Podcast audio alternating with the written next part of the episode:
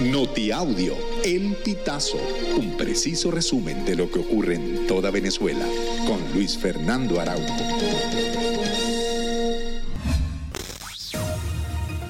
Amigos, bienvenidos a una nueva emisión del Notiaudio El Pitazo. A continuación, las informaciones más destacadas. La Sala de Apelaciones de la Corte Penal Internacional celebra una audiencia sobre el caso de Venezuela. Esta audiencia se da en el marco de la apelación del gobierno venezolano sobre si la Corte debe continuar o no la investigación sobre crímenes de lesa humanidad en el país. Paulina Macida, miembro de la Oficina de Defensa de las Víctimas de la Corte Penal, advirtió que las víctimas han dado una serie de razones por las que Venezuela no investiga los crímenes. Por su parte, los representantes de la Fiscalía de la CPI también dijeron que Venezuela no presenta los alegatos como lo establece el Estatuto de Roma y aseguraron que responden a una lectura contextual de este documento. Al menos 14 migrantes venezolanos, entre ellos 8 menores de edad, murieron durante la noche de este lunes 6 de noviembre. El hecho ocurrió en un campamento improvisado de la comunidad Coronel en el centro sur de Chile.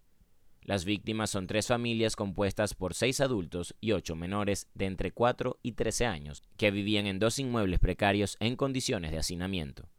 Las primeras investigaciones apuntan a que el origen del siniestro habría sido el mal funcionamiento de una estufa de latón con el que una de las familias trataba de calentarse en una de las barriadas extremadamente pobres.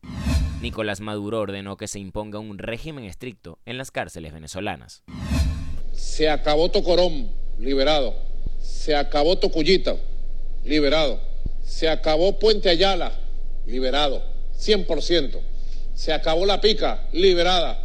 Y ahora se acabó Vista Hermosa, liberada. Vamos avanzando en el plan de liberación y además de imponer régimen estricto como debe ser.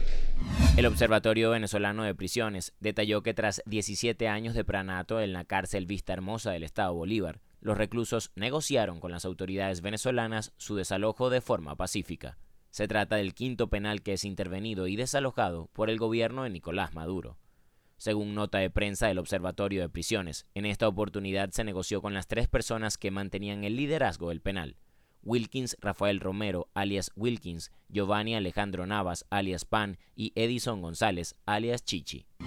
Una situación que aún está por esclarecerse dejó muerto a un funcionario de la Dirección General de Contrainteligencia Militar que conducía una patrulla de la policía de Baruta. El hecho se registró en la avenida Sur 10 de La Taona, en el municipio de Latillo, pasadas las 3 de la mañana del 6 de noviembre. Policías que custodiaban la escena del crimen informaron que un grupo de hombres vestido de negro y con armas largas violentaron las cerraduras y para ello usaron un soplete.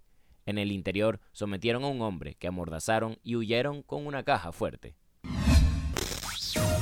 Amigos, y hasta acá llegamos con esta emisión del Notiaudio El Pitazo. Recuerda hacerte súper aliado para mantener vivo el periodismo independiente en Venezuela. Narró para ustedes Luis Fernando Araujo.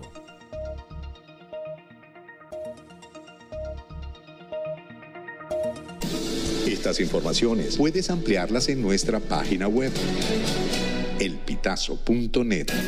También recibimos tus denuncias vía SMS o WhatsApp a través del 0414-230-2934.